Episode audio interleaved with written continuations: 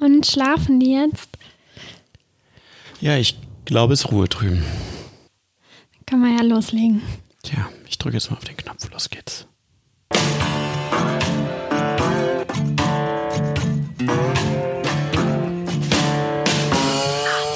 Asleep. Anfänge finde ich schon mal besser als Enden. Kann man doch auch allgemein so sagen, oder? Es heißt ja auch, jedem Anfang wohnt ein Zauber inne. Das wusste ich, dass du das nicht leiden kannst.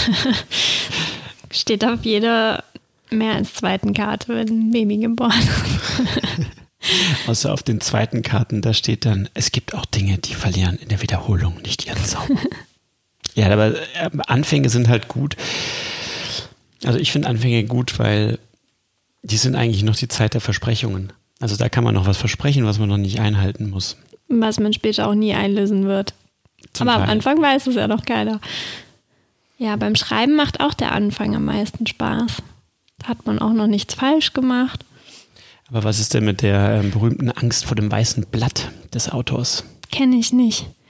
Ich war immer so jemand, der zehn Romananfänge auf dem Computer hatte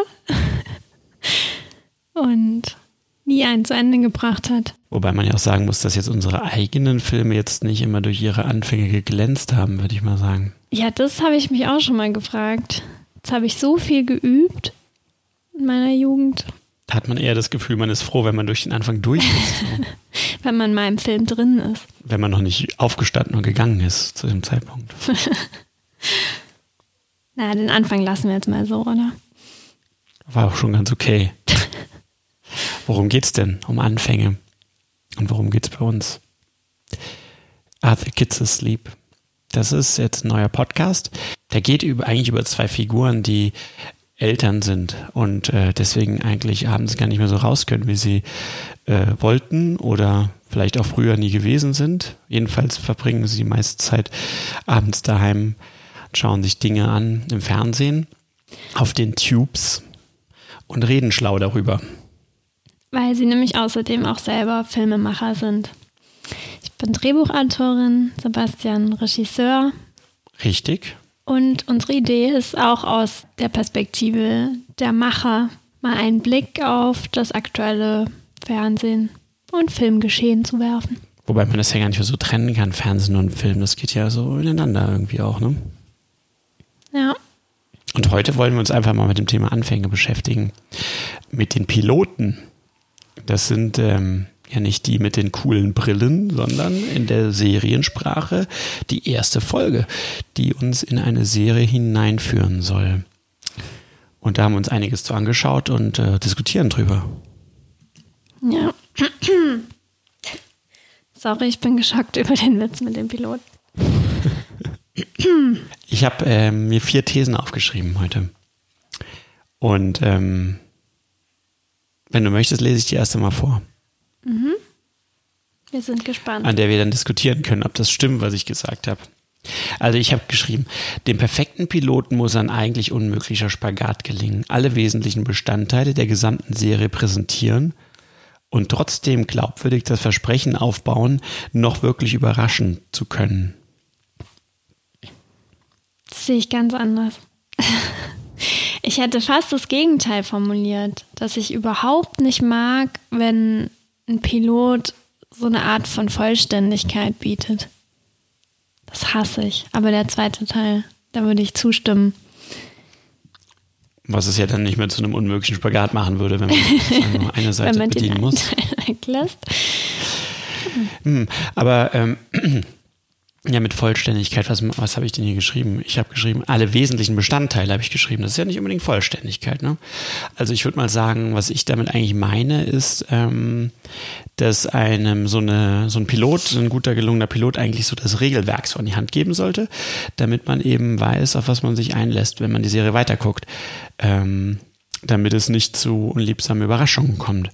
Also äh, quasi die, der, den, den Zuschauervertrag, Zuschauervertrag, wie heißt es noch? Das heißt es so, ne? Aufbauen. Ähm, ja, und ähm, einem ein, äh, im Wesentlichen eigentlich so ein Gefühl davon gibt, was, äh, was einen erwartet in der, in der kommenden Zeit, wenn man sich weiter mit der Serie beschäftigen will. Mhm. Ja, vielleicht könnte man sagen, dass es bei den wesentlichen Bestandteilen nicht um den Inhalt geht, sondern eher wie erzählt wird. Oh, das ist interessant, weil das kommt gleich direkt zu meiner These 2. hey, die habe ich, glaube ich, auch. Es ist nicht so wichtig, was erzählt wird, sondern wie. Nee, ich habe was anderes geschrieben. ähm, ja, wir können ja mal mit einem Beispiel einsteigen.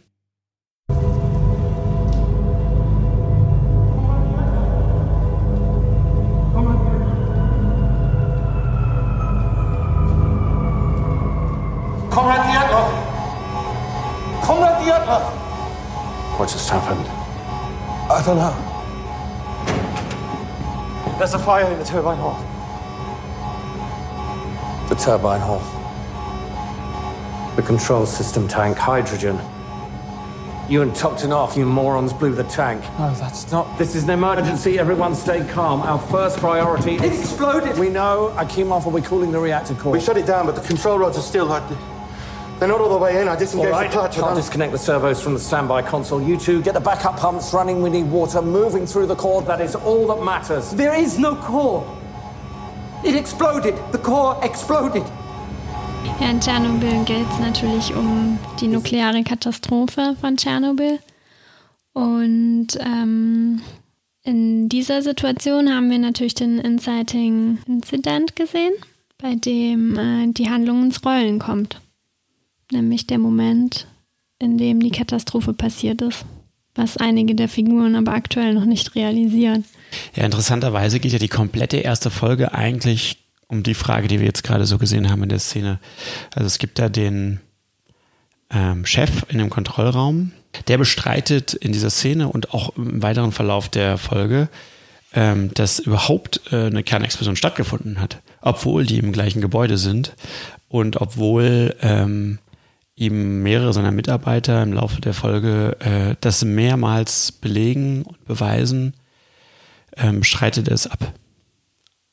Und ähm, ich war davon sehr überrascht, dass eigentlich die Serie damit beginnt.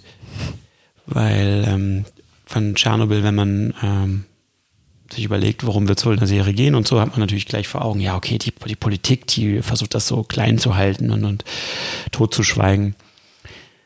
Dass aber eigentlich zu dem Zeitpunkt die Politik noch gar keine Rolle spielt, weil es wirklich nur ganz mikroskopisch in dem Kraftwerk selbst stattfindet und es eher wie so eine Art psychologische, ähm, psychologische Leugnung der Figur im Zentrum der ersten Episode steht. Das fand ich extrem spannend eigentlich, weil ich damit überhaupt nicht gerechnet hätte und es irgendwie trotzdem total auch zu dem passt, was die Serie uns im weiteren Verlauf erzählen wird.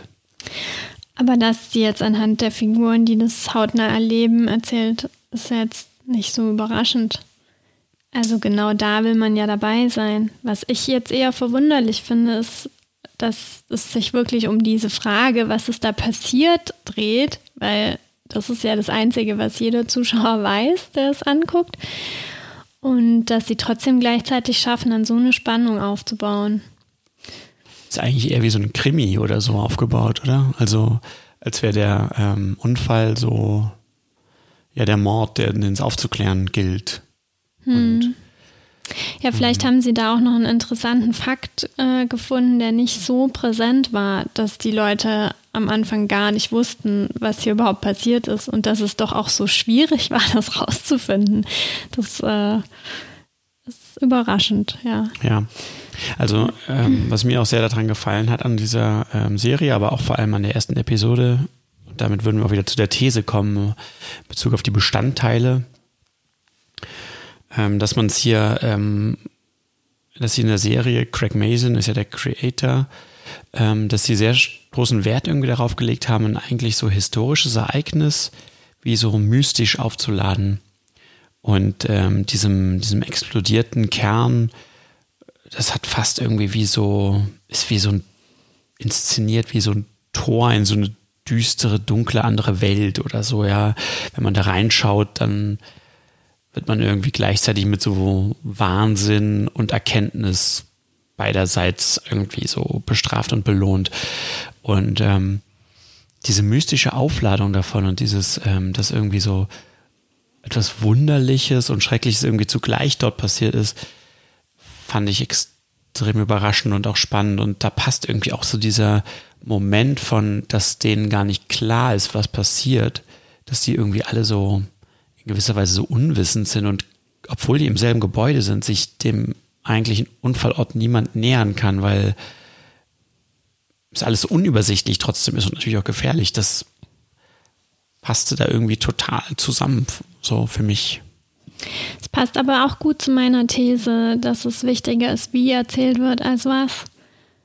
Weil, wie gesagt, die Fakten liegen eigentlich auf der Hand, aber diese Herangehensweise, dass man so eine Katastrophe auf wirklich eine poetische Weise erzählt, also auch die Szene, wenn die Menschen da auf der Brücke tanzen und so, das ist wirklich sehr ungewöhnlich und sehr stilsicher.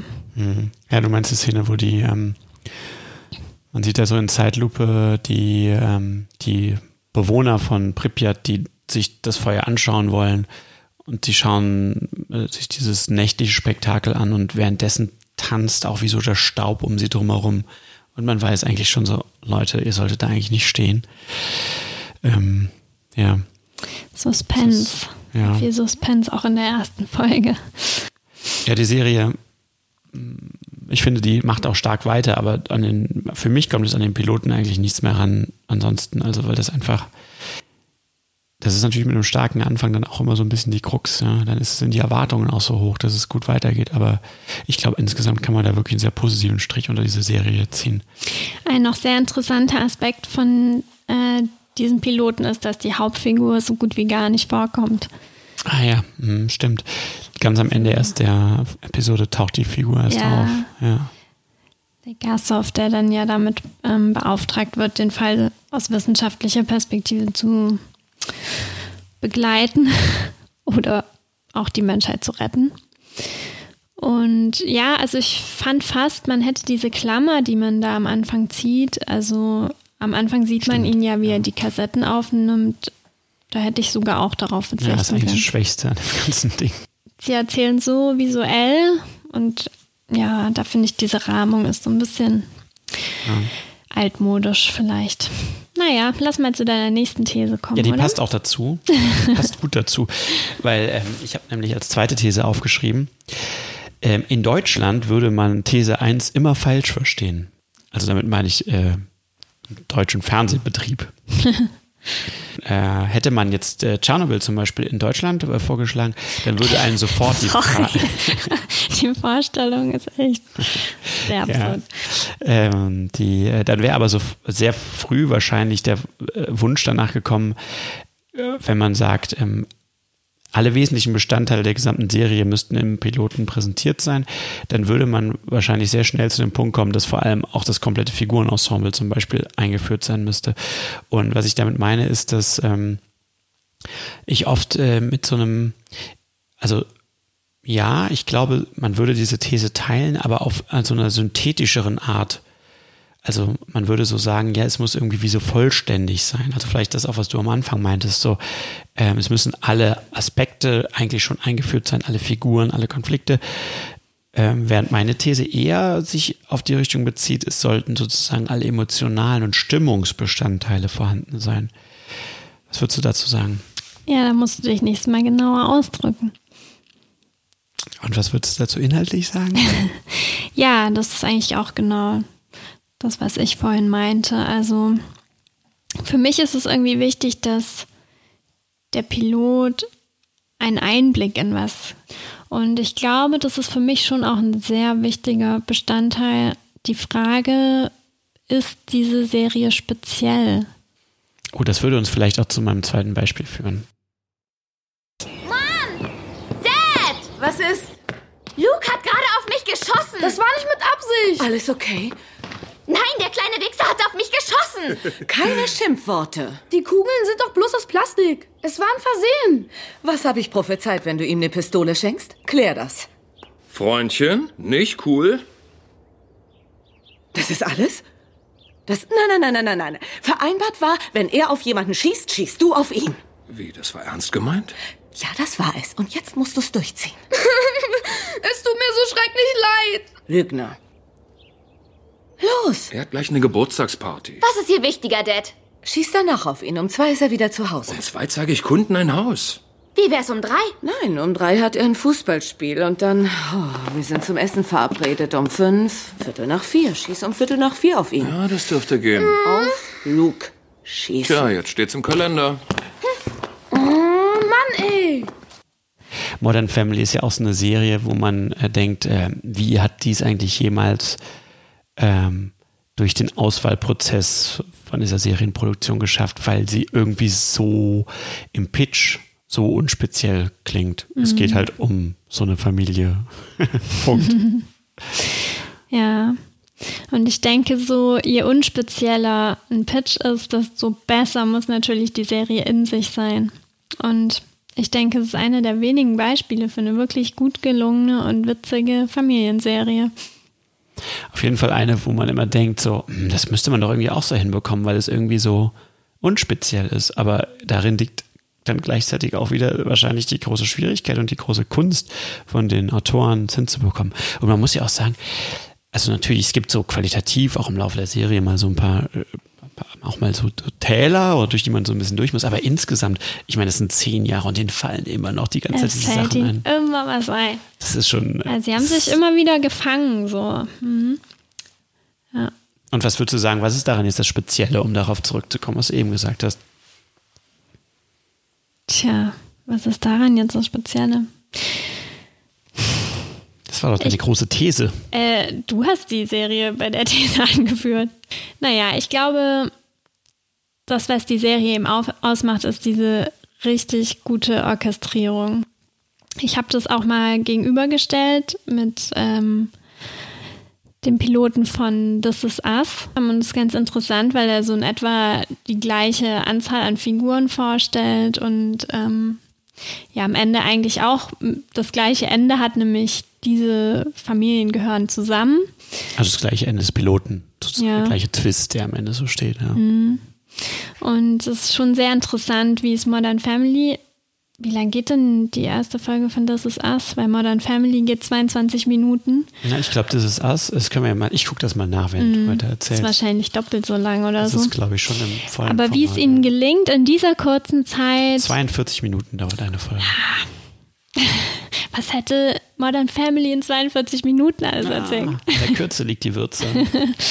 Nein, also es ist wirklich beeindruckend, wie es ihnen in dieser kurzen Zeit gelingt, äh, Figuren einzuführen, den Erzählton ähm, zu treffen, die Art des Humors vorzustellen. Während man bei This Is Us das Gefühl hat, sie erzählen ganz schön viel, aber ich weiß am Ende nicht wirklich, worauf diese Serie hinaus wollen wird. Ich hatte auch bei dem Piloten das Gefühl, die Geschichte ist jetzt im Prinzip zu Ende, oder? Weiß nicht. Ja, das ist Us. Ja, Ja, es wirkte so ein bisschen so kurzfilmig, irgendwie so ein Ja. Mhm. bisschen, ne? Wie so. Ähm, ja, und bei Modern Family, ja, also es werden eben diese drei Familien vorgestellt, die aber auch immer dieses klare Sujet haben, wie funktioniert Familie heute, wie funktioniert die moderne Familie. Und ähm, wir haben zum einen natürlich ähm, das homosexuelle Paar und zum anderen den Patriarchen mit der Patchwork-Familie. Aber wir haben eben auch so eine scheinbar klassische Familie mit drei Kindern. Aber wie wir gerade in der Szene gehört haben, eben auch sehr unkonventionelle Erziehungsmethoden, die einfach auch diese Figuren sehr schön illustrieren. Also man hätte sich jetzt auch vorstellen können, dass man die Mutter als die strenge, die immer versucht, ähm, alles durchzusetzen, aber das dann in der Situation, wo sie durchsetzt, um wie viel Uhr ihr Kind abgeschossen wird, ist eben typisch Modern Family. Diese Ambivalenzen.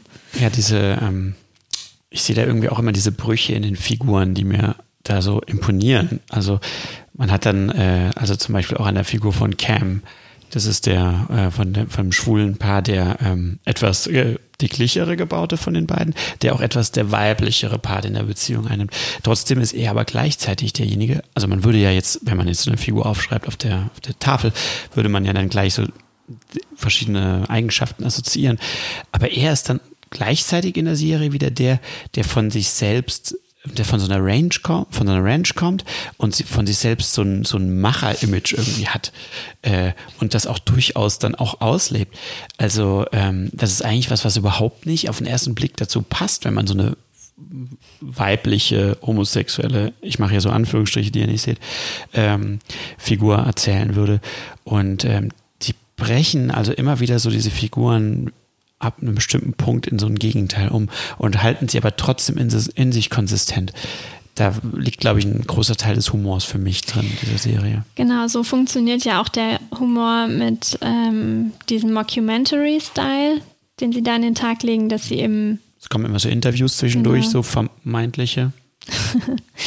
in denen sie dann die Szenen aus ihrer Sicht interpretieren und der auch eben mit dieser Art von Witz arbeitet. Ja, die haben natürlich immer die Möglichkeit, da auch so schön so zwei Gegensätze aufeinander prallen zu lassen. Man sieht irgendwie eine Szene und dann kommt halt die entsprechende ähm, Interviewszene dazu, wo die Figur es dann ganz anders darstellt. Oder umgedreht, sie stellt etwas im Interview dar und dann sieht man die Realszene, Realszene auch wieder in nicht sichtbaren Anführungsstrichen, äh, die dann natürlich genau das Gegenteil zeigt. Ja, und ich finde, was für mich jetzt auch speziell an der Serie ist, ich weiß nicht, wie du das siehst, ist, die Art des Humors ist schon, ich würde mal sagen, so ein bisschen, ich würde es aus, so außerweltlich nennen. Also das ist nicht so real. Die Figuren benehmen sich in einer Art und Weise, was jetzt nicht unbedingt nachvollziehbar oder realistisch immer ist, sondern es befindet sich schon in so einem komödiantischen Raum, in dem Dinge möglich sind, die in der Realität vielleicht nicht möglich sind. Also ein Beispiel zum Beispiel etwa, die, diese große Familie, also aus drei Familienteilen besteht, trifft sich eigentlich jede Folge zu irgendwelchen großen Festen oder sonstiges, wo immer alle anwesend sind. Und man würde sich so mal denken, das macht man doch eigentlich, wenn überhaupt nur einmal im Jahr und da kommen dann trotzdem nicht alle. Aber in dieser Serie passiert das einfach die ganze Zeit so. Und da machen sie auch immer irgendwelche großen Events so. Also es ist alles so ein bisschen gemacht. In einer positiven Art und Weise, finde ich. Ja, trotzdem, also in This Is Us hat man dann eher so ein komisches Gefühl von bigger than life und wie unrealistisch ist das bitte? Also dieser Moment, wo die sich dann für dieses dritte Kind entscheiden und so, das ist ja schön und nett und so, aber wie sollte das jemals möglich sein? Ich meine, bei Modern Family, okay, die Situationen sind vielleicht ungewöhnlich, aber durchaus realistisch.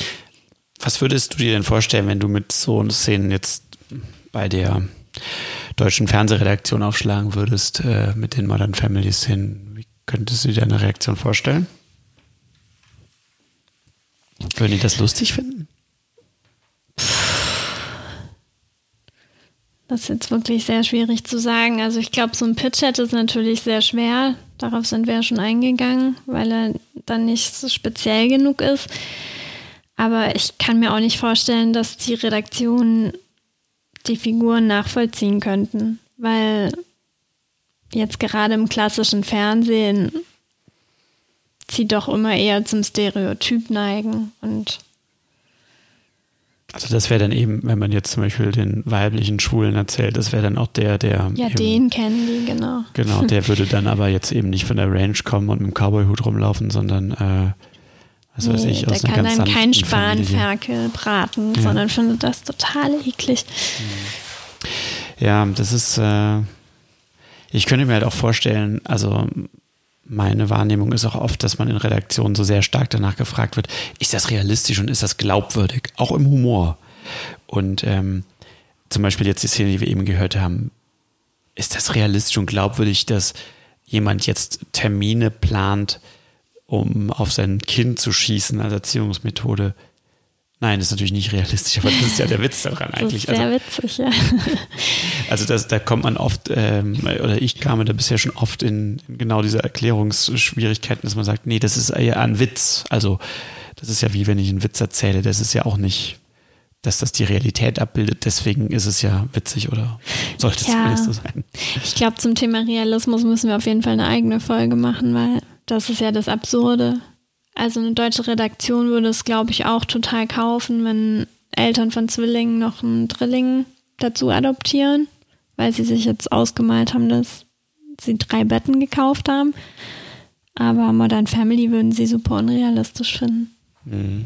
Ja, in der Folge können wir dann ja auch ein paar schöne Anekdoten aus unserer Fernsehkomödie erzählen. das wird bestimmt sehr schön und interessant werden. Wollen wir eine weitere Serie anschneiden oder soll ich mit einer neuen These weitermachen? Ich muss mal gucken, was als nächstes hier steht. Vielleicht findest du wieder eine schöne Überleitung, die dir so Ja. zufällt. Also wir könnten ja mal, aber das passt jetzt wirklich gar nicht zu der These. ich sage die These trotzdem. In Deutschland haben es Serienauftakte schwer, da produktionell keine Extrawurst für den Auftakt vorgesehen ist. Ja, das ähm, ist eigentlich jetzt eher so eine, vielleicht ein bisschen so eine Regiethese, als jetzt eine Drehbuchthese. Ich kann das ja mal ausführen. Also ich hatte jetzt zum Beispiel ähm, dieses Jahr zwei Anfragen, Serienpiloten zu drehen. Und ähm, als ich dann mich so informiert habe, was denn so an, an Aufwendungen, äh, an, das, an Drehtagen und an Budget und so dafür gedacht ist, da wurde mir dann gesagt, ähm, neun Tage. Ich weiß nicht genau, was, wusste nicht genau, was bedeutet, aber dann wurde mir erklärt, ja, neun Tage sei gut, weil für äh, eine Serie gleicher Länge, ich weiß nicht genau, was der gesagt haben, der Kriminalist oder irgendwie sowas, da würde man nur acht Tage zur Verfügung haben und wir hätten jetzt für diesen Piloten neun Tage zur Verfügung. Was sagen wir denn dazu? Ja, dazu kann man vielleicht sagen, dass bei Game of Thrones, was sicher kein billiger Pilot war, ähm, sie sogar hingegangen sind und den zweimal gedreht haben. Weil sie unzufrieden waren vorher, oder? Ja, die haben auch noch Schauspieler ausgetauscht, en masse. Und haben auch nochmal einen neuen Regisseur geholt und ja, eben ganze Stränge nochmal neu gedreht. Und das ist auch gar nicht unüblich. Also man hat ja ähm, den Eindruck, dass ein Pilot eben bei den Serien von Netflix oder in den USA ja so ein Produkt zu, für den Verkauf ist. Es aber auch kein Endprodukt sein muss, sondern wo man auch nochmal sagen kann, okay, die, wir gehen auch nochmal in die Entwicklung, wir überarbeiten nochmal. Also so, wir sehen das wir Potenzial, an. aber wir Mhm. würden es jetzt, wenn wir es kaufen, dann vielleicht noch das eine oder andere auch umstellen. Ja, und das finde ich interessant, weil ich eben auch so die Erfahrung gemacht habe, dass wenn in Deutschland mal so ein erster Teil von einer Reihe in Auftrag gegeben wird, dann wird der auf jeden Fall gedreht und gesendet und zur Not soll es dann eben ein alleinstehender Film sein. Das ist ja irgendwie das Gegenteil davon, weil es ist immer schwierig, seriell zu erzählen, wenn man gleichzeitig eventuell auch ein Einzelfilm sein soll. Es ist eigentlich das Gegenteil voneinander. Aber unterscheidet sich denn eine Serie und eine Reihe? Ja, eine Reihe besteht eben aus Einzelfilmen, die aber schon in gewisser Weise horizontal aufeinander aufbauen sollen. Könnten. Aber dadurch, dass man nie weiß, welcher Zuschauer welchen Film dann gesehen hat und die Lücken dazwischen wirklich sehr groß sein können. Also oft kommen dann zwei Filme einer Reihe im Jahr. Sollen die horizontalen Elemente bitte sehr klein sein? Da macht horizontales Erzählen Also Spaß. klassi klassisch ist zum Beispiel ein Tatort ja eine Reihe dann, oder? Und sie ist ja auch noch als Reihe noch besonders verschränkt, weil einerseits das Format immer gleich bleibt, aber dann gibt es die verschiedenen Städte, die dann teilweise in sich abgeschlossene Geschichten oder manchmal ganz leicht horizontal verwobene Geschichten haben. Ist also auf jeden Fall als Reihenformat äh, sehr ähm, interessant. Oder was ist mit Sherlock? Ist das eine Reihe? Wie lang sind denn die einzelnen Folgen von Sherlock? Sind die Filmlänge oder Serien? Ja, die haben ne? Filmlänge. Aber ich glaube, da geht man durch so einen Binge-Watching-Faktor ja auch davon aus, dass die hintereinander geschaut werden. Mhm. Also die jeweils drei Filme einer Staffel hatten ja schon zumindest hinten, also die späteren Staffeln, schon eine horizontale Geschichte. Da konnte man jetzt nicht den zweiten Teil nur gucken, manchmal schon. Doch, ich glaube, in der schon. ersten Staffel Schon, kannst du ja. die schon ziemlich als Einzelfilme, die sind ja sehr episodisch eigentlich. Naja, also äh, genau, ich könnte ja nochmal zu meiner Ursprungsthese zurückkommen von der Extrawurst. Also was ich damit eigentlich äh, bedauere äh, bei diesen Anfragen, die mir dort gestellt wurden, ich habe sie dann auch beide nicht gemacht, ähm, beziehungsweise ich habe eine abgesagt, bei der anderen ist es dann abgesagt worden von Senderseite. Ähm, Nicht, dass du noch drin bist und jetzt schon ablästerst. stimmt. Das wäre dann schade. Das wäre schade. Ja, ja also äh, der, der Gedanke schien mir da jetzt bei den dort Verantwortlichen relativ fern, dass man eigentlich in dem Pilot versucht, wirklich was abzuliefern, dass die Leute dann auch dranhält, sondern es wirkte mir mehr so, als würde man quasi eine Folge halt herstellen sollen. Ähm, als wäre der Auftrag mehr eine Folge herzustellen, die so ist wie alle anderen irgendwie auch. Also ähm, so der, der Gedanke, mh, jetzt dort äh, so ein Haus zu hauen und so den Zuschauer so wirklich zu überzeugen, das kam da jetzt eher nicht so vor. So der, die Denke konnte ich da jetzt noch nicht so rausspüren. Ähm, hat vielleicht auch was mit den veränderten Marktbedingungen in, in Deutschland und in Amerika zu tun. Also gerade so die, ähm, in Amerika gibt es ja klassischerweise eher die, die Pay-TV-Anbieter, ja, so HBO und solche, die versuchen, ähm, Abonnementkunden für sich zu gewinnen. Und im Grunde genommen funktionieren die Streamingdienste ja auch so. Und da geht es ja vielleicht nicht ausschließlich nur darum, wie viele Leute dann am Ende wirklich diese einzelne Serie gucken, sondern im Wesentlichen geht es ja vielleicht eher darum, so ein Portfolio oder so ein Line-up darzustellen, das neue Kunden für den Sender interessiert. Also ähm, würde man dort vielleicht auch mehr investieren, um dann tatsächlich auch diesen Hingucker zu bekommen. Ja, also es gibt auf jeden Fall einen größeren Mut zum Risiko. Vielleicht floppen dann ein paar Sachen, aber irgendwo darunter ist dann auf einmal Game of Thrones.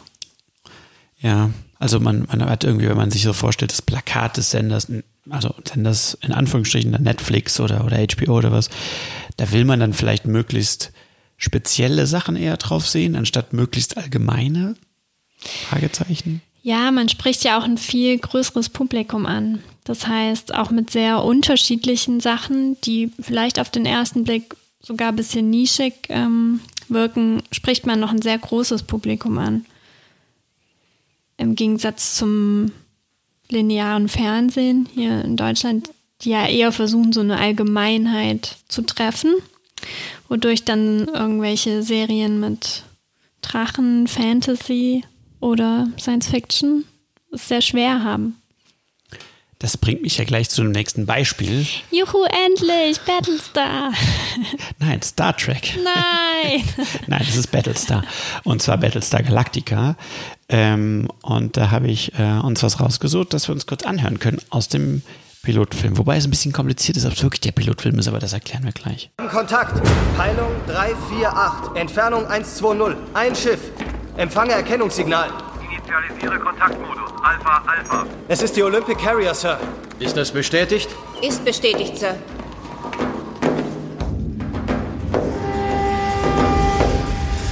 Den Göttern sei Dank.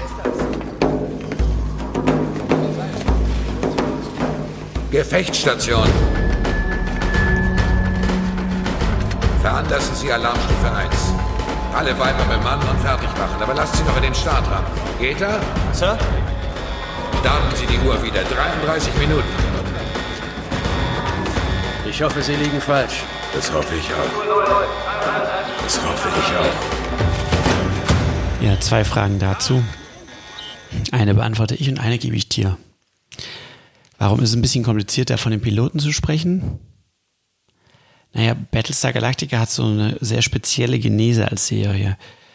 Wenn ich das richtig verstanden habe, hat man nämlich dort zuerst eine Miniserie gedreht, bestehend aus so roundabout drei Filmen, ähm, die man auch vielleicht dachte, abgeschlossen zu belassen, aber auch immer mit dem Gedanken, wenn es sich sehr gut äh, beim Publikum ankommt, auch als Serie fortsetzbar zu machen.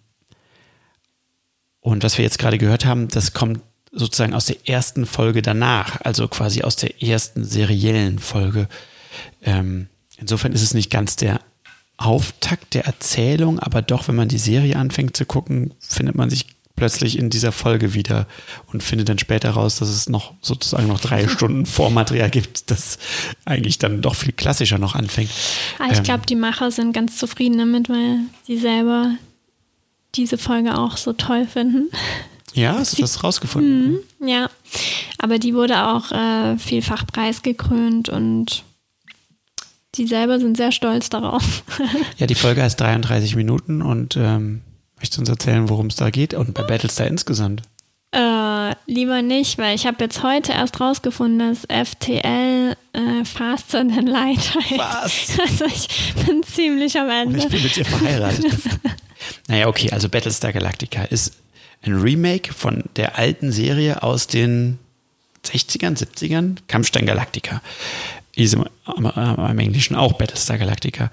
Und ähm, beschäftigt sich im Wesentlichen eben mit der ähm, Ausgangssituation, dass die Menschen durch eine von ihnen selbst kreierte künstliche Intelligenz namens Zylonen, ja, also Kampfroboter, quasi fast komplett ausgelöscht wurde und es nur noch so 40.000 Menschen gibt, die sich jetzt auf der Flucht befinden vor diesen ähm, Robotern und ähm, in, in Form von einer äh, Flotte bestehend aus fast ausschließlich zivilen, kaputten, abgewrackten Schiffen äh, durchs All zu jagen, in der ständigen Bedrohung von den Zylonen aufgespürt zu werden. Und Battlestar selber war ein Museumsschiff. Oder? Genau, und die Battlestar Galactica, der Kampfstein Galactica, ist in der Neuumsetzung ein Museumsschiff, das quasi eigentlich gerade ausgemustert wird zu Beginn und ähm, jetzt als einziges Kampfschiff sozusagen noch diesen Flüchtlingskonvoi begleitet und deswegen natürlich große Bedeutung äh, erfährt. Und ähm, ja, jetzt aber zu der Folge 33 Minuten. Ja, soweit ich weiß, werden sie da von einem Zylonenschiff verfolgt und müssen alle 33 Minuten ähm, mit diesem FTL-Antrieb, Faster Than Light, wegspringen, und äh, damit sie nicht äh, bombardiert werden. Und immer nach 33 Minuten werden sie wieder aufgefunden. Ja. Jedenfalls haben die Macher gesagt, 33 Minuten hat eigentlich keine weitere Bedeutung, aber sie fanden das super, weil es wäre genug Zeit, um mal duschen zu gehen oder die Katze zu füttern, aber zu wenig, um sich mal in Ruhe hinzulegen und ein Nickerchen zu machen. Ja, und das ist auch die Ausgangssituation, mit der wir ganz zu Beginn dieser Folge bereits konfrontiert werden. Die sind nämlich schon seit fünf oder sechs Tagen quasi auf der Flucht, alle 33 Minuten wieder von den Zylonen aufgespürt zu werden und wieder wegspringen zu müssen. Und alle sind völlig am Ende. Alle nehmen irgendwelche Aufputschmittel, um überhaupt noch wach zu bleiben. Die Kampfpiloten, die äh, die Flotte von außen in ihren kleinen Viperschiffen begleiten, haben Augenringe bis zum geht nicht mehr. Und auch ähm, in der Flotte selbst äh, gibt es immer mehr Ausfallerscheinungen. Schiffe gehen auch kaputt. Äh, die FTL-Antriebe funktionieren nicht mehr. Die sind kurz vor dem Ende. Damit beginnt die Serie. Und das ist ein wunderbarer Anfang. Also ich persönlich liebe ja die sogenannten in medias res Anfänge, wo Oh, man das ist ähm, Spanisch. und heißt Hilfe. Was heißt denn in medias res? In, in heißt in und medias. Mm, In die Mitte der Dinge. achso.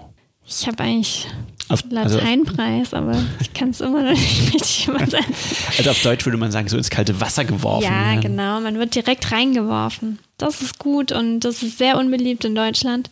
Aber in dieser Serie wunderbar umgesetzt. Also man hat so das Gefühl, man ist mit denen gerade gesprungen und weiß nicht, wo man Checkt sich jetzt nix. befindet, kann sich Ja. nicht orientieren. Manche Leute haben bis zum Ende nie rausgefunden, was FTL bedeutet. Ja. Wie weit kann man reingeworfen worden sein? Sogar Jahre danach. Was ich da ganz toll finde, ist, dass, ähm, also gerade in Anbetracht, also wir gucken eigentlich fast jede Science-Fiction-Serie, zumindest die Piloten, weil wir immer auf der Suche nach einem neuen Battlestar Galactica sind. Und gerade im Vergleich zu anderen Serien muss ich wirklich sagen, die Serie, die zieht einen so rein in den Piloten.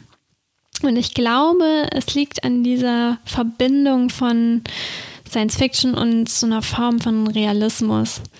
Also Battlestar Galactica wird ja auch als Drama in Space bezeichnet und schafft eben irgendwie diesen Spagat aus, ich bediene die Vorlieben von irgendwelchen Sci-Fi-Nerds und gleichzeitig erzähle ich aber so nah an den Figuren und erzähle auch so eine relevante und politische Geschichte. Und ich habe gelesen, dass die Darsteller zum Beispiel ähm, selber nur drei Stunden geschlafen haben, immer zwischen den Drehtagen. Und jeder von ihnen hat auch ähm, ganz bestimmte Anzeichen von Schlaflosigkeit verkörpern müssen und so weiter. Und ich glaube, das spürt man einfach total. So, das sind keine weiß ich nicht, in Szene gesetzten, geschminkten Leute, die da stehen, sondern die haben das irgendwie total gefühlt, was sie da in der Folge spielen. So echt. Ja, es hatten, die, dafür, dass es Science Fiction ist, ähm, haben die sich in der ganzen Serie, nicht nur in der Folge, sehr große Mühe gegeben und da spürt man sehr, so eine in sich geschlossene, logische Welt zu bauen, glaube ich so. Also man versteht irgendwann sehr gut die Prinzipien, nach denen auch da die Technik funktioniert und äh, was FTL zum Beispiel bedeutet und äh, aber auch viele andere Dinge. Und ähm, das ist interessant, weil das ist ja von Ronald D. Moore, der ist ja der Creator, äh, der ja vorher von Star Trek rüberkam. Und Star Trek hat ja eigentlich genau da oft, also nichts gegen Star Trek. Ich liebe Star Trek. Ich habe sogar meine Magisterarbeit dazu geschrieben. Ähm, aber, War das nicht Star Wars? Vorsicht, Vorsicht. ähm, aber Star Trek, äh, meiner Meinung nach, hat genau dort oft auch Schwächen. Also da hat man schon so das Gefühl, ja, das ist in der einen Folge funktioniert es mal so, in der anderen mal so, immer so ein bisschen, wie man es gerade brauchen kann. Und ähm, das hat man eigentlich für Battlestar, das ähm, spürt man dem an, dass die sich sehr große Mühe gegeben haben, das so in sich konsistent zu machen. Ist auch nicht alles genial, ja, hat auch seine Täler, durch die man manchmal so ein bisschen durch muss, aber insgesamt schon für mich nach wie vor ähm, vielleicht auf Herzplatz Nummer eins. Äh, zumal man ja auch sagen muss, es ist mittlerweile auch schon ein paar Jahre am Buckel und es sieht auch immer noch super aus. Also ich habe gerade eben auch nochmal reingeguckt.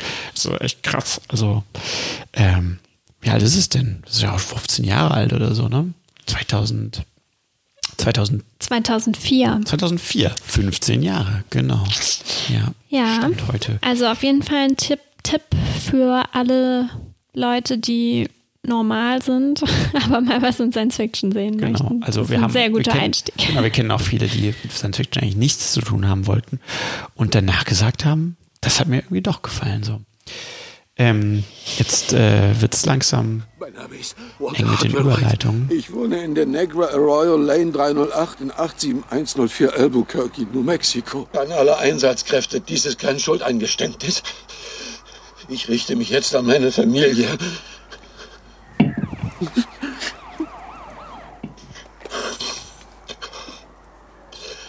Skyler, du bist die Liebe meines Lebens.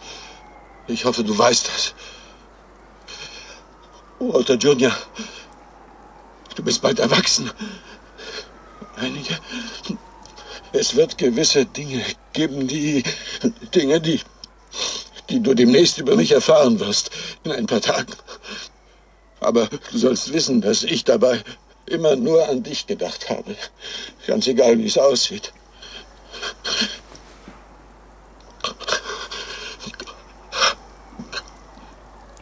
Macht's gut.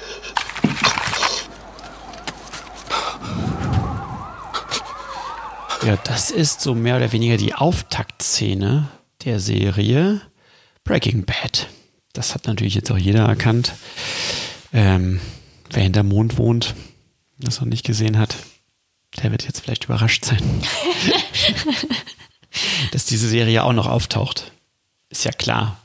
Ja, was kommt denn jetzt zu Breaking Bad? Ist auch nicht sehr einfallsreich zu sagen, Breaking Bad ist einfach die beste Serie. Sie ist ja auch auf der, ist sie auf der Internet Movie Database, glaube ich, auch abgelöst worden von Tschernobyl. Ich weiß nicht, ob sie den Platz wieder zurückerobert Ah, hat. bestimmt, oder?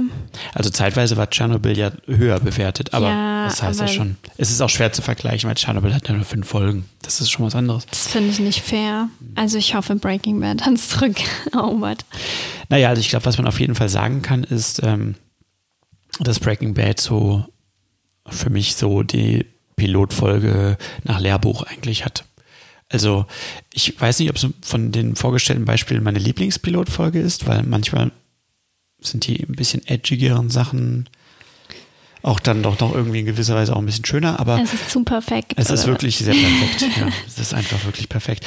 Es ist, ähm, Ja, was kann man zu der Pilotfolge sagen? Also, was wir gerade gesehen haben, ist der sogenannte Teaser. Ja, also das ist im amerikanischen Format meistens das, was dann vor der ersten Werbung kommt. Äh, und da sehen wir Walter White, wie er mit dem äh, mit dem Wohnwagen durch die Wüste fährt und dann gegen so einen Stein knallt und ähm, da liegen hinten schon irgendwie bewusstlose beziehungsweise Tote, wir wissen es nicht genau, hinten drin.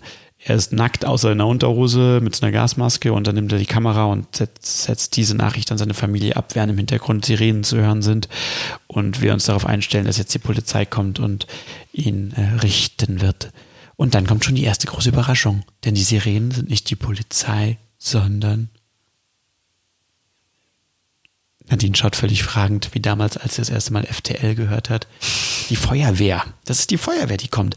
Und das finde ich. Das findet jetzt auch so die, niemand so ungewöhnlich. Das fand ich total toll, als ich es zum ersten Mal gesehen habe, weil man, das ist so einfach die Lösung.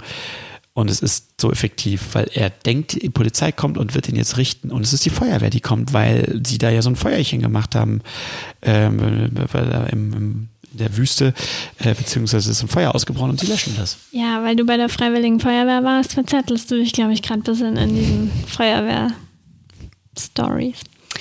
Fakt ist einfach, also es ist einfach unglaublich, weil als ich diesen Teaser gesehen habe, habe ich und auch die Person, die das zum Beispiel mit mir geschaut hat, so gedacht, hä, ist das jetzt das Ende von dieser Staffel oder von der Serie? Wird das das Ende der Serie? Also hat man nicht in dem Moment gedacht, aber in dem Moment, wo man dann Walter White kennengelernt hat.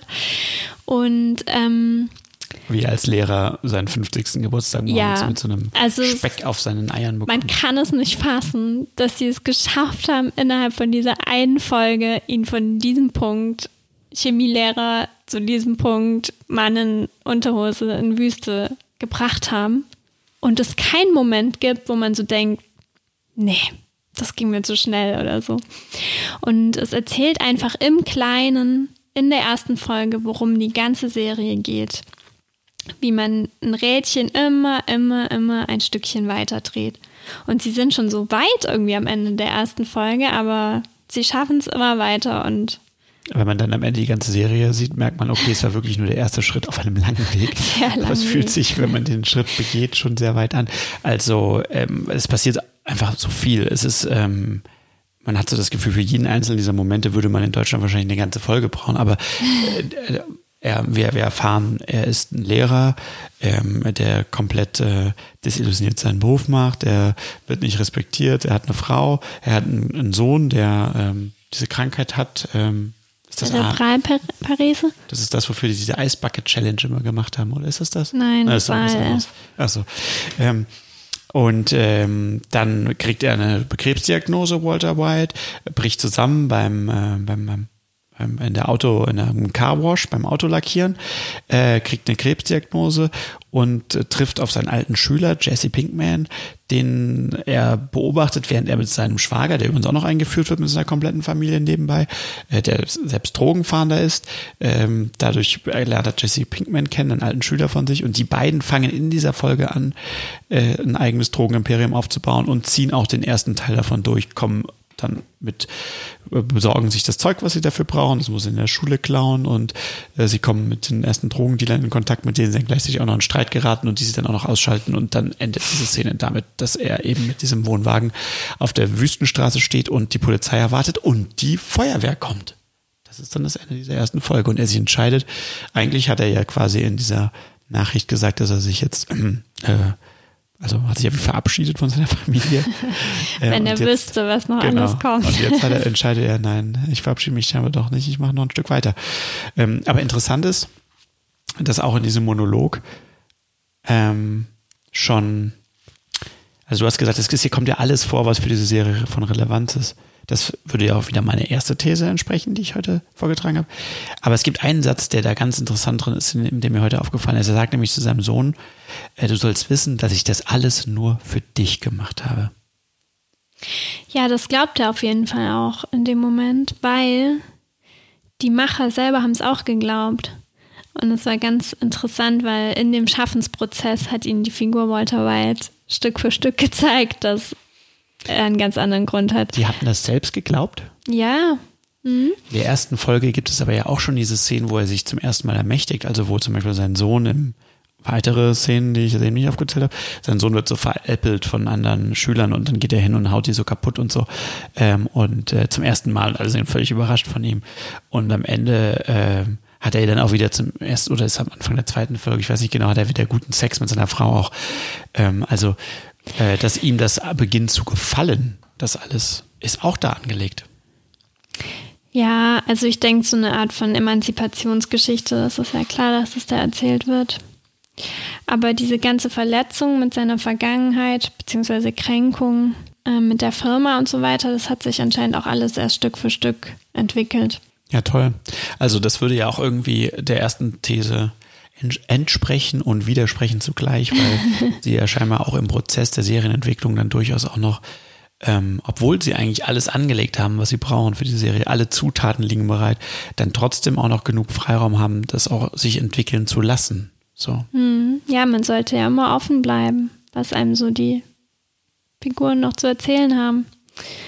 Bei Breaking Bad war es ja sogar auch so, es ist ja unvorstellbar, dass der Jesse sterben sollte.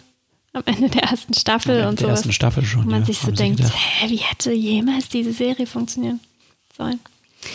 Aber und dann würde es den auch, Film nicht geben, der jetzt kommt. Stimmt. Aber das zeigt auch, wir sollten einfach alle mehr wie Vince Gilligan sein. Er Wir machen ja auch den Podcast nur deswegen, dass er uns vielleicht kennenlernt. But äh, äh, ich weiß nicht genau, ob Vince Gilligan äh, so gut German speaks. Hello Vince. Hello. Greetings from Germany. Wir wünschen uns ja immer, dass Vince Gilligan mal hören würde, was gewisse Redaktionen und Mitarbeiter der deutschen Filmbranche so an uns hintexten. Wenn wir uns dann immer so ausmalen, wie er reagieren würde. Ja, das ist unsere einzige Stütze, die man dann in diesen Situationen noch hat. Ja, jetzt apropos deutsche Filmszene. Das ist jetzt auch mal wieder. Ich habe ja noch einen. Ich habe ja noch einen, ne? Eine These hier. Noch Ähm, eine. mhm. Sollen wir mal dazwischen mal sagen, was von welchen Serien wir nur die erste Folge geguckt haben und nie weitergeguckt haben? Oh ja, das zähl mal auf. Das würde auch zu meiner These passen. Super. Vielleicht fallen dir ja dann auch noch Sachen ein, weil ich habe nur aufgeschrieben, das Boot, Sue, So. This Is Us, Sense8, Ich glaube, du kannst schneller lesen. Another Life, Familie im All. Ich kann mir nicht mal den Titel davon merken. Ähm. Mission, Mission, Mission to Mars? Nee, Nein. das war was ganz anderes. Oh, jetzt habe ich es aber auch noch vergessen. Oh, Dann äh, les mal weiter. Gestern hast du es doch noch nach. gesagt. How to sell drugs online fast. Haben wir auch nur eine Folge geguckt. Zwei haben wir geguckt, da wollen wir noch weiter gucken. Okay, dann tun wir das wieder raus. Es wirft auch ein schlechtes Bild auf uns. Und Santa Clarita Diet. War es das schon an deinen Serien? Ja. Da waren noch viel mehr. Eigentlich sind wir ganz in Ordnung. Wir wollen aber jetzt auch niemanden langweilen mit endlosen Auflistungen. Meine These, die dazu passen würde, wäre, der Druck auf einen perfekten Piloten hat sich enorm verschärft. Gab man früher einer Serie Zeit, sich zu entwickeln, muss heute ab Minute 1 der narrative Motor auf Volllast laufen.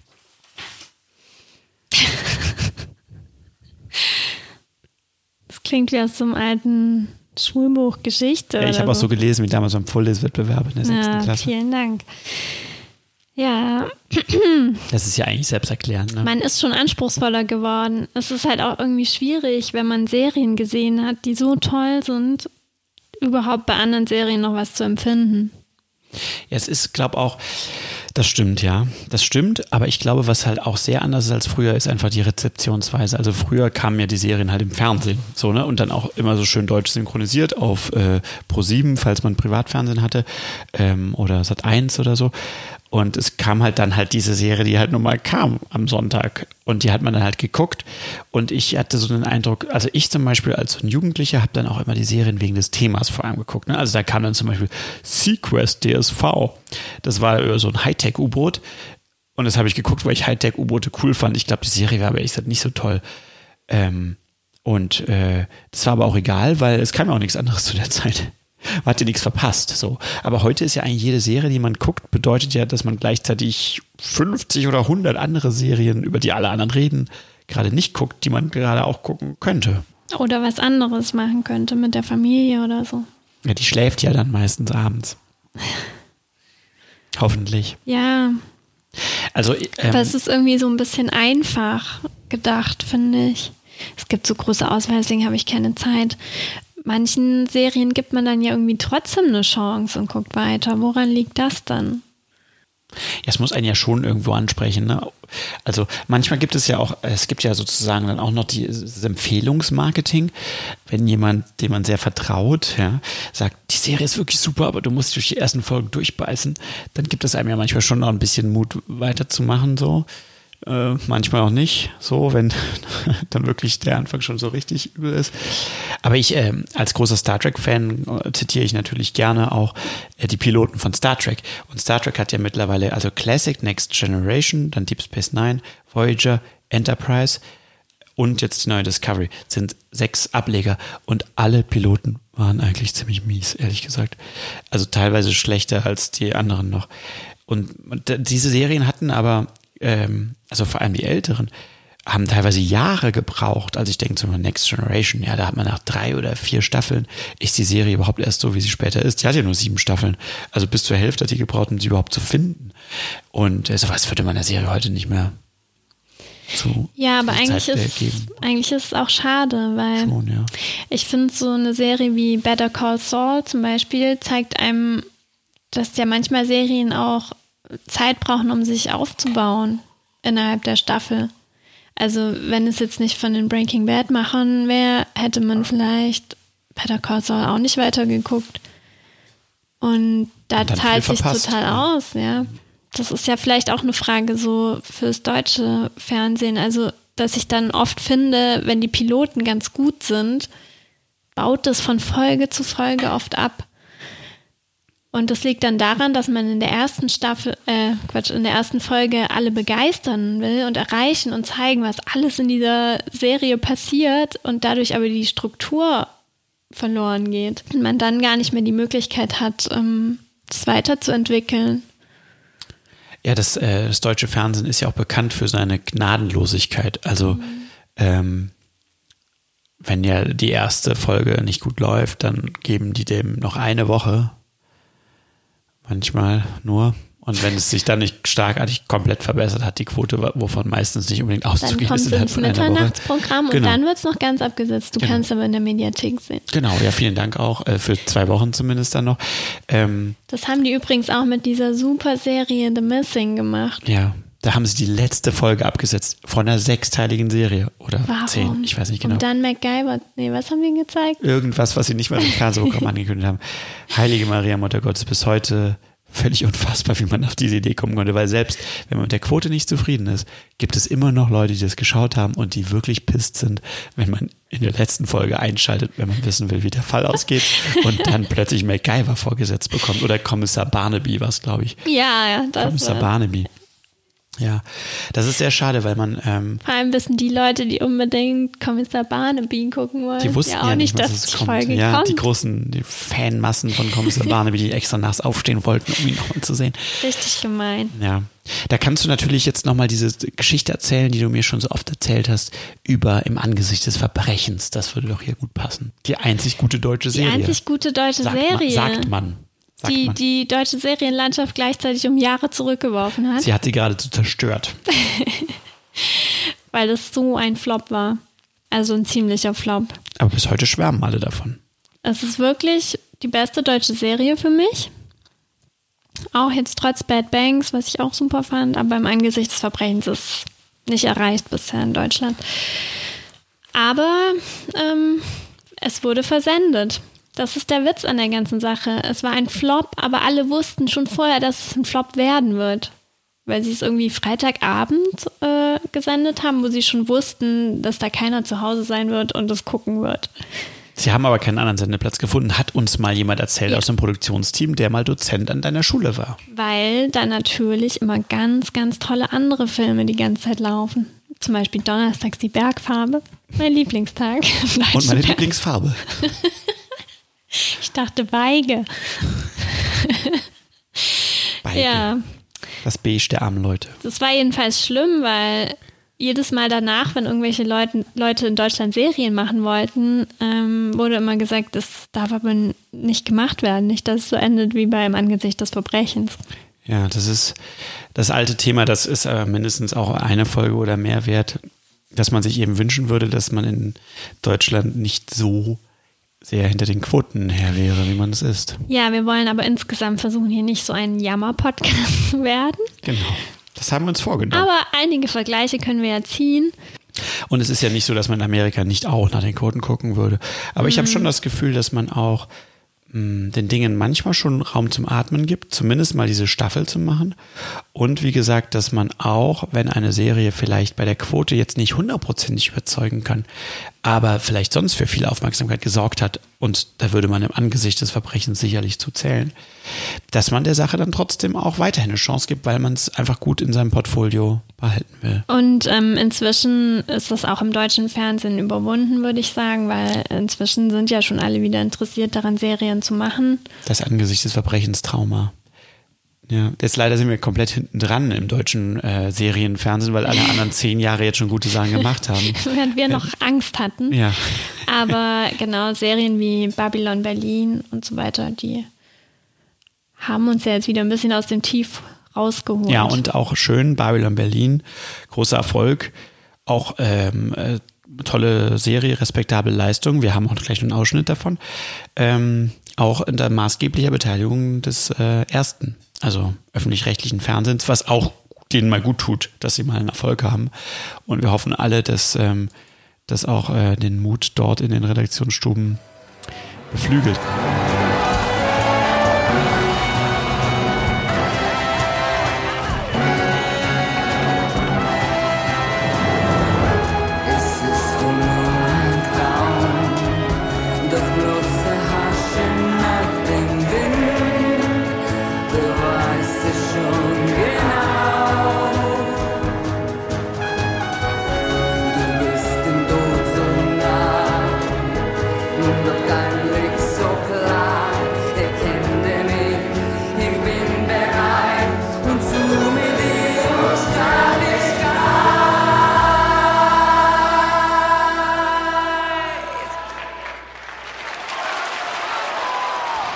Einfach, man weiß nicht, was soll es bedeuten so richtig, aber man merkt, alle machen es mit großem Einsatz und mit großer Mhm. Freude. Und ich finde, man kann auch so viel verzeihen und so, wenn mal irgendwas schief geht und so weiter, aber man muss Sachen probieren. Hunderte Leute tanzen zu diesem Song. Das ist irgendwie da scheinbar so ein Ding und man weiß nicht warum. Ja, aber es verbindet irgendwie auch die historische Zeit, die man da erzählt von der Weimarer Republik und die Gegenwart, weil man da heute genauso mittanzen würde, finde ich. Das ist irgendwie auch ein Song, der auch wie so ein Schlager ist, so ein bisschen, aber irgendwie auch trotzdem cool. Wir haben keine nicht Ahnung genau. von cooler Musik. Wir haben Tut null Ahnung. Äh, Tom Tickwer hat den ja, glaube ich, und da mit jemandem auch zusammen äh, auch selbst äh, geschrieben und entwickelt, glaube ich. Er macht ja oft die Musik auch für so eine Sachen selbst. Aber man muss erstmal formal dazu sagen, bevor es da Kritik hagelt, es ist faktisch aus der zweiten Folge, diese, diese Szene. Das ist mehr oder weniger das Finale der zweiten Folge, diese große äh, Musiksequenz, Asche zu Asche, Staub zu Staub, ähm, in der die Figuren ähm, wie wild dazu tanzen und wir da eine, ähm, ja, eine, eine Frau, die aber wie in einem Männerkostüm von zahlreichen Tänzerinnen mit Bananenröckchen umtanzt, dieses Lied zum Besten gibt und wie gesagt das Publikum begeistert in einer gleichförmigen Choreografie mittanzt. Hm. Ja, ich denke, wahrscheinlich ist es als Doppelfolge gedacht. Also im Fernsehen wurden, glaube ich, auch immer zwei Folgen zusammengesendet. Ja. Also, na, als ich das gesehen hatte, äh, Babylon Berlin, bis, also mir gefiel das bis dahin und in dem Moment dachte ich so, wow, was wird uns dort erwarten? Ich muss aber leider sagen, am Ende des Tages, wie gesagt, ich fand die Serie gut und ich war, ähm, bin, bin stolz und froh, dass äh, wir in Deutschland auch sowas gemacht haben, auch in, in diesem Production Value, den das Ganze natürlich inne hat. Aber für mich gab es in der ganzen Serie dann nie wieder einen Moment, der irgendwie da so angeknüpft hat und der das so weitergetrieben hat, wie man es sich in diesem Moment erhofft hat. Ja, also angeknüpft würde ich sagen schon. Es gab keinen Moment mehr, der einen so reingezogen hat. Ich hätte mir ja gewünscht, dass man, ah, aber das ist jetzt vielleicht auch so, so ein komisches, ich hätte mir gewünscht, Gerede. naja, ich sag's vielleicht trotzdem. Also für mich hatte das in dieser Szene dieses Rauschhafte, dieses Ekstatische, das hat für mich so toll dazu gepasst, zu einerseits dieser Zeit, dieser 20er Jahre und gleichzeitig zu dieser aufkommenden Bedrohung durch die Nazis, die sich ähm, dieser Epoche ja nähern. Das hätte ich mir irgendwie vorstellen können, dass man das so noch sinnlicher zusammengebracht hätte, als es dann am Ende vielleicht tatsächlich dann umgesetzt ist. Aber ähm, naja, man muss auch gucken, man weiß ja nicht, welche Gespräche dort geführt worden sind. Vielleicht wurde man, ist auch diese Szene vielleicht der Ausdruck, wie die Macher diese Serie auch selbst mehr gesehen hätten. Und sie wurden vielleicht von Entscheidern auch wieder ein Stück weit eingebremst. Man weiß es nicht genau, aber Fakt ist, die Serie kam am Publikum ja sehr gut an. Und das ist auf jeden Fall auch ein Erfolg für uns, da es uns auch hoffentlich dann wieder Pforten öffnet. Also würde Mhm. uns ja auch nichts helfen, wenn wir jetzt wieder eine Serie haben, die wir total super finden und die wieder für die nächsten zehn Jahre als ähm, Damoklesschwert über jeglicher neuen Serienentwicklung baumelt. Nicht ja, und viel. vielleicht wurde wirklich so versucht, das zu verbinden, eben einerseits das normale Publikum zu erreichen, das sich gerne so eine Krimi-Geschichte anschaut und zum anderen vielleicht auch Filmliebhaber, die da auch so psychologische Untiefen wie bei den Filmen aus der Weimarer Republik So anklingen Caligari sehen. und, Nosferatu und Ja. Die ja alle so sehr psychologisch oder so. Na, die sind jedenfalls sehr wie so Albträume irgendwie so Mhm. gestaltet. Ne? Ja. Also so sehr sinnlich und sehr, äh, man weiß nicht, was soll es bedeuten, mäßig. Es klingt schon an, also ja, man hätte vielleicht noch mehr ähm, erzählen können, aber es kommen ja noch weitere Staffeln. Es könnte sein, dass vielleicht noch mehr in diese Richtung geht. Würde ich mir wünschen. Ich würde es mir auch wünschen. Und würde uns Tom Tickwer zurückschreiben, wir haben mir mal einen Brief geschrieben, äh, den wir aber nie beantwortet bekommen. Könnten wir ihm ja Tipps geben? Ja, wir könnten ihn auch Von fragen. erfolgreichen Filmemachern oder Ja, was? da würde er sich freuen. Warum ähm, schreibt er nur nicht zurück? ja, ich habe ihn ja mal im Zug getroffen. Ähm, also was heißt getroffen? Ähm, ich glaube, er erzählt heute nicht mehr davon. Aber du hast dich gesehen. Ja, ich paar- getroffen. Ein paar ähm, Sitze weiter. Aber ich wollte mich dann als so ein vorbildlicher äh, Mitfahrer da auch geben, der nicht gleich jeden Promi anquatscht. Das habe ich auch geschafft. Schönes Treffen. Das war super, ja. Ich erzähle heute auch noch gern davon. Ja, ich komme jetzt in meinen Thesen ans Ende. Und ähm, wir haben auch von unserer Liste der zu besprechenden Serien fast alles besprochen, außer äh, das Boot und Dark stehen hier noch mit drauf. Ähm, das sind ja jetzt nicht gerade unsere ganz großen Lieblinge. Dem, dem Boot müssen wir noch eine Chance geben. Das müssen wir noch ein bisschen weiter gucken. Da haben wir jetzt nur so drei oder vier Folgen. Ja, aber das fällt mir immer so schwer, weil es gibt einfach so Filme, finde ich, die haben dann einfach alles gesagt. Also zum Beispiel nach Elephant hatte ich so das Gefühl, ich muss jetzt nie wieder einen Film zum Thema Amoklauf schauen. Es ist einfach umfassend. Oder Titanic, da würde ich mir jetzt auch keine Serie dazu anschauen. Das sagt die, die immer das äh, Computerspiel dazu so gern gespielt hat. Und bei Das Boot, also das ist für mich der beste deutsche Film. Also, dass alles in unserer Pilotfolge schon vorkommt. Die besten deutschen Serien, die besten deutschen Filme. Ja, Jedem Anfang wohnt ein Zauber inne. ich weiß nicht, was soll man rundherum um das Ja. Boot noch erzählen? Ich hatte mir, also es war immer mein Lieblingsfilm, deswegen hatte ich selber auch die Idee, dass ich mal eine Serie dazu machen muss. Du wusstest auch schon nicht, was erzählen wollen. Wie immer wurde ich natürlich nicht gefragt. Aber ich hatte so ganz anders gedacht, Die so, ganzen Filme, zu denen wir schon nicht gefragt wurden, damit könnte man ganze Videotheken füllen. ja. Haben auch Leute schon gemacht. Die Ähm, nennen sie dann Videotheken. ich hatte so ganz anders gedacht, so in Richtung Kalter Krieg und so. Da würde ich eine neue Bootgeschichte erzählen. Aber ich war echt so mega geschockt und weil ich äh, so wusste, dass ich das unbedingt machen will, hatte ich auch irgendwie gedacht, die würden das auch machen. Und ich habe das nicht gecheckt, als wir das Boot, die Serie geguckt haben. Ich weiß, weil du hast mich nach der ersten Folge gefragt, Das warum da Nazis Warum sind da Nazis? So, ja, das ist äh, das Boot. Ich habe mir scheinbar so sehr selber erzählt, dass es cool wäre, dass ich gedacht habe, das wäre so. Es ist aber nicht so und also es ist für mich so eine typische Serie unter hat für mich irgendwie nicht den Ton getroffen. Ich fand nämlich auch die ganze Zeit so schwierig. Ich habe so gedacht, hm, man kann ja mal, was macht einen guten Piloten aus, so eine Liste machen an Punkten. Man kann es nicht wirklich. Es ist so individuell. Ich hatte dann eher so das Gefühl, wenn ich mal so alle aufzähle, die ich nicht weiter gucken wollte, vielleicht finde ich da so einen gemeinsamen Nenner. Und es war immer so, ja, irgendwie, die Serie hat sich selber nicht gefunden. Ja, man hört ja, die soll sich im zweiten Teil der Serie mm, mehr finden, aber wir reden ja hier über Piloten und nicht über zweite Teile von Serien. Also ich war wirklich verwirrt. Und wieso sehen sich ähm, der Kaloin und der erste Offizier so ähnlich? Ja. Kommt denn später noch raus, dass die Brüder sind oder sowas? Vielleicht ist das die große Wendung im zweiten Teil der Serie. Ich vermute aber nicht. In irgendeiner Kritik stand auch, vielleicht wird die Serie besser, wenn denen endlich Bärte wachsen. Naja, aber das ist ein bisschen oberflächlich. Außerdem Rick Ocon ist super. Ja. Ja, ich bin mir halt auch unsicher, das habe ich ja auch schon öfter geäußert, ob man diesem Konzept vom Boot, was ja eigentlich als äh, Kernprämisse hat, man befindet sich mit denen wirklich in so einer Ameisenperspektive in diesem Boot und kommt, wenn die nicht auftauchen, auch nicht raus.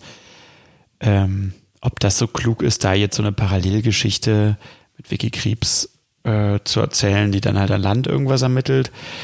Das macht es ja irgendwie so zu einer Anekdote oder so, was im Boot passiert. Dachte ja, aber ich genau das Gleiche kannst du auch nicht nochmal erzählen. Ja. Es sei denn im Kalten Krieg oder so, aber Die Idee ist tatsächlich gut mit dem Kalten Krieg, nur da gibt es keine deutschen U-Boote. Das letzte deutsche U-Boot ist, glaube Na gut, da gibt es auch schon deutsche U-Boote, aber die machen nichts, glaube ich. ja, das wäre dann eher wie, ähm, dieser Film, wo die die ganze Zeit warten und kein Krieg kommt. Achso, der mit Jake Gyllenhaal. Ja, Weiß auch nicht mehr genau, wie der hieß. müssen wir später nochmal einsprechen. Das würde ja super klingen. Und ähm, genau, das war das Boot.